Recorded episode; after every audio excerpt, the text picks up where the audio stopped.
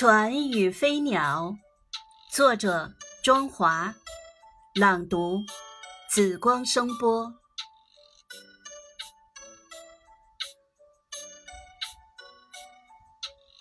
飞翔在天空的鸟儿，累了、困了、戒了，会不会停留在船头的栏杆？翩翩起舞的蝴蝶。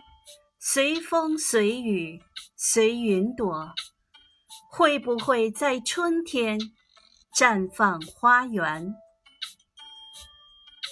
夜空中闪亮的黄星，眨眼、倾听、冥想，会不会与天际永不分开？游荡在溪水中的鱼儿。无语、宁静、恬淡，会不会真正找寻到欢快？